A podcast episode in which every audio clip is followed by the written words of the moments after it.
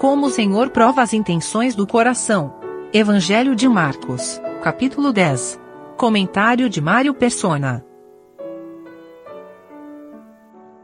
Esse capítulo tem uma, uma certa uh, similaridade nas pessoas que são mencionadas aqui, porque todas elas têm uma intenção, todas elas têm um objetivo e essa intenção, esse objetivo não está em consonância com uh, os, o, Senhor, com os pensamentos do Senhor.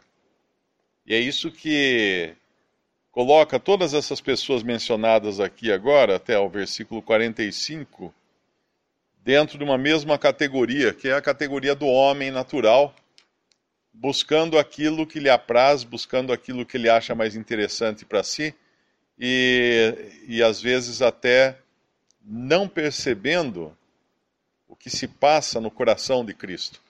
Começa lá com, a, com os fariseus perguntando no versículo 2 se é lícito ao homem repudiar sua mulher, obviamente por, por causa de um desejo que eles deviam ter no coração.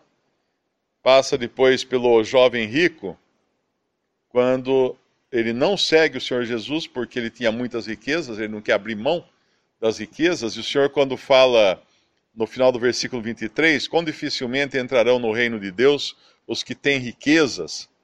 Aí os discípulos se admiram e perguntam porque eles se admiraram, porque no judaísmo uh, os que tinham riqueza eram abençoados por Deus. E agora era uma inversão de, de coisas aqui, quer dizer então que não podia ter riquezas, mas o Senhor deixa claro no versículo seguinte que não era disso que ele estava falando. Não era o possuir, a riqueza, mas o confiar na riqueza, que é o versículo 24. E os discípulos admiraram destas suas palavras, mas Jesus, tornando a falar, disse-lhes: Filhos, quão difícil é para os que confiam nas riquezas entrar no reino de Deus. Por quê? Se ele tem a confiança nas riquezas, ele não tem a confiança em Deus. É a mesma coisa aquele versículo que a gente às vezes erroneamente cita, que diz que o dinheiro é a raiz de todos os males, quando o versículo, na, na verdade, diz que o amor ao dinheiro é a raiz de todos os males. Então é a intenção do coração do homem que é colocada em xeque aqui, tanto no caso dos que perguntam se era lícito repudiar a esposa, como no caso aqui do rico, dos que querem confiar nas riquezas. Uh, depois o Senhor vai dizer a eles, eles, eles obviamente, esperavam alguma recompensa pelo fato de seguir o Senhor Jesus. E aqui a gente vê mais uma vez o coração, os objetivos do coração. No versículo 28, e Pedro começou a dizer-lhes: Eis que nós tudo deixamos e te seguimos. Mas o Senhor vai mostrar para eles que uh, ninguém há que tenha deixado casa, ou irmãos, ou irmãs, ou pai, ou mãe, ou mulher, ou filhos, ou campos, por amor de mim e do Evangelho, que não receba cem vezes tanto, já nesse tempo, em casas, irmãos, irmãs e mães, e filhos e campos com perseguições, e no século futuro a vida, a vida eterna. O Senhor dá, dá a eles uma resposta que é muito superior ao pensamento deles. Eh, eu tenho certeza que aqui, cada um que se converteu, na verdade, pode até ter perdido amigos, às vezes ter perdido parentes que os rejeitaram, mas conquistaram cem vezes mais irmãos, irmãs, pais, mães, casas. Uh, qualquer um aqui que viaje para qualquer lugar do mundo onde tem irmãos que tem algum contato, uh, vai encontrar um lugar para pousar, vai encontrar uma pousada segura. E isso não teria se não fosse uh, um salvo por Cristo. Depois, no, no caminho, no versículo 32 em diante, uh, o Senhor revela para eles em detalhes o que vai acontecer. E muito em breve isso. Versículo 33: Eis que nós subimos a Jerusalém, e o filho do homem será entregue aos príncipes dos sacerdotes e aos escribas, e os condenarão à morte, entregarão aos gentios, escarnecerão, açoitarão, cuspirão nele, o matarão, e ao terceiro dia ressuscitará.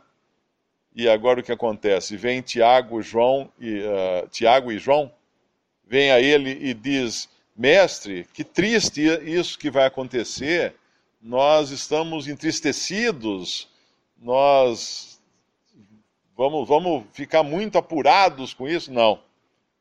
Ele tá, eles, pedem o seguinte no versículo 37. O Senhor pergunta, uh, eles, eles pedem, mestre, no versículo 35, quereríamos que nos fizesse o que pedirmos. E ele lhes disse, que quereis que vos faça? E eles lhe disseram, concede-nos que na tua glória nos assentemos um à tua direita e outro à tua esquerda. Eles não entenderam nada do que o Senhor estava dizendo a eles. Eles esperavam, obviamente, como todo israelita, como todo judeu, uh, um Cristo, um Messias em poder para reinar e estabelecer seu reino aqui na terra, mas o Senhor falou para ele algo aqui que parece ter passado, entrado por um ouvido, saído pelo outro, porque eles não entenderam, eles não entendiam ainda como podia ser aquilo. Eles só pegaram a parte, uh, a parte do reino que eles tinham gravado na cabeça e eles já entram nesse assunto e querem saber qual o quinhão deles no reino. Então, tudo isso, e o Senhor, lá no Salmo 69, o Senhor fala: Procurei por consoladores e não os achei. Ah, ele procurou até mesmo entre os seus, entre os que caminhavam com ele, e não tinha, eles não estavam entendendo, eles não estavam sofrendo com ele aquela rejeição que ele estava sofrendo. E, e o Senhor vai dizer para eles que eles vão beber o cálice e vão ser batizados com esse batismo.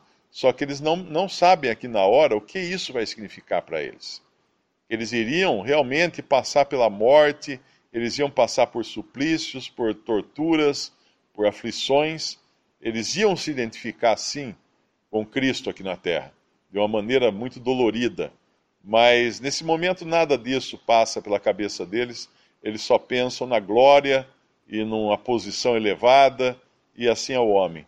Lá aqueles querem trocar de esposa, repudiar uma, pegar outra, uh, depois os outros querem, uh, querem saber o que eles vão ganhar por ter seguido a Cristo, e esses agora querem também saber que poder eles terão no, no século futuro.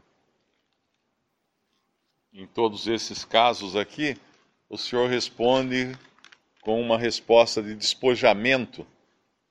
No, no caso dos meninos, que eles não queriam deixar que viesse até o Senhor, o Senhor fala que tinha que ser como menino para entrar no reino de Deus, ou seja, se despojar de toda a sua capacidade adulta para ser como um menino. Eles não poderiam confiar na própria energia da, e, e sabedoria humana e, e, confiança do homem, poder do homem, nada, nada que fosse uh, da idade adulta, mas sim as coisas mais simples, serem despojados de tudo para ficarem como meninos. Esse rico, o Senhor convida ele a se despojar daquilo, onde ele, daquilo em que ele colocava sua confiança, que eram suas riquezas, para poder seguir o Senhor Jesus. No, depois, esse último caso aqui no final, o senhor vai ter que chamar a atenção dos doze, porque apesar de serem dois que foram, foram pedir, foi Tiago e João, que foram pedir um lugar à direita e outro à esquerda do Senhor, os outros, os dez, no versículo 41, tendo ouvido isto, começaram a indignar-se contra Tiago e João. Por quê? Porque eles acharam que era impróprio pedir esse lugar não era o momento certo para isso. Não, porque eles queriam ter. Na verdade, esse é o coração do homem. Eles queriam ter esse lugar. Muitas vezes, aquilo que uma pessoa critica na outra é aquilo que ela própria deseja ter ou ser. E, e aí que ela faz toda aquela crítica porque se sente passada para trás. E aí, aqui tem dez passados para trás no seu desejo de estar numa posição elevada no reino. E o Senhor vai mostrar despojamento para eles. No versículo 40, 42, ele, ele diz assim: Mas Jesus, chegando-os a si, chamando-os a si, disse-lhes: Sabeis que os que julgam ser príncipes das gentes, delas se assenhoreiam, e os seus grandes usam de autoridade sobre elas, mas entre vós não será assim. Antes, qualquer uh, que entre vós quiser ser grande, será vosso serviçal. E qualquer que dentre vós quiser ser o primeiro, será servo de todos.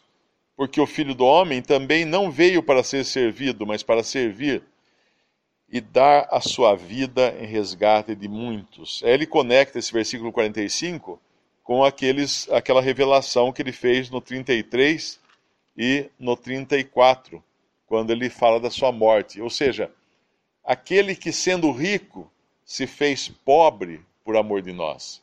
Como fala lá em Coríntios, aquele que deixou uh, os mais altos céus, né, uh, sendo eh, em forma de Deus, não, não, não os julgou como usurpação ser igual a Deus, mas a si mesmo se, se humilhou e vindo em forma de, de homem, em forma de carne, semelhança de homem, uh, assumindo a forma de servo, e foi até a morte e morte de cruz. Ou seja, maior despojamento do que esse não existe, chegar até a morte. Chegar no ponto em que você não tem mais nada, inclusive a vida.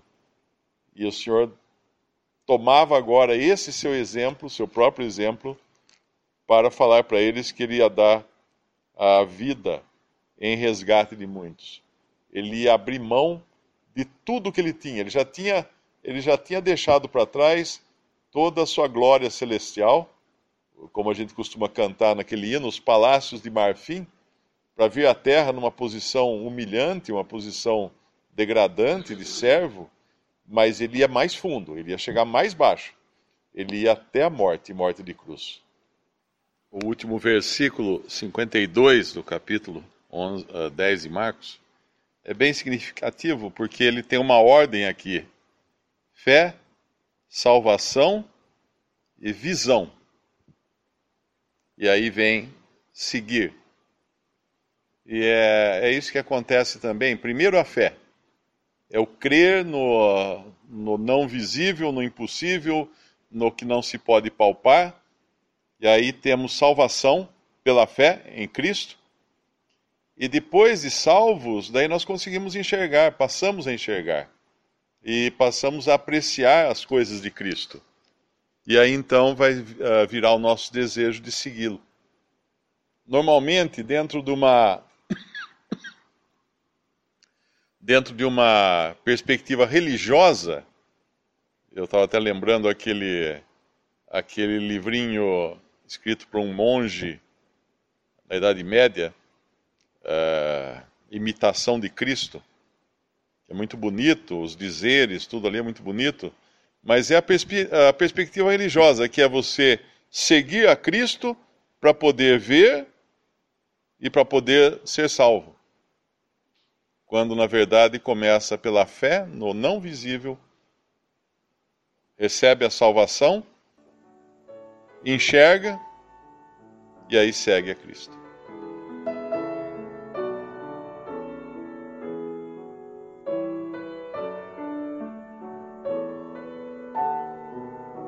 Visite respondi.com.br. Visite também 3minutos.net.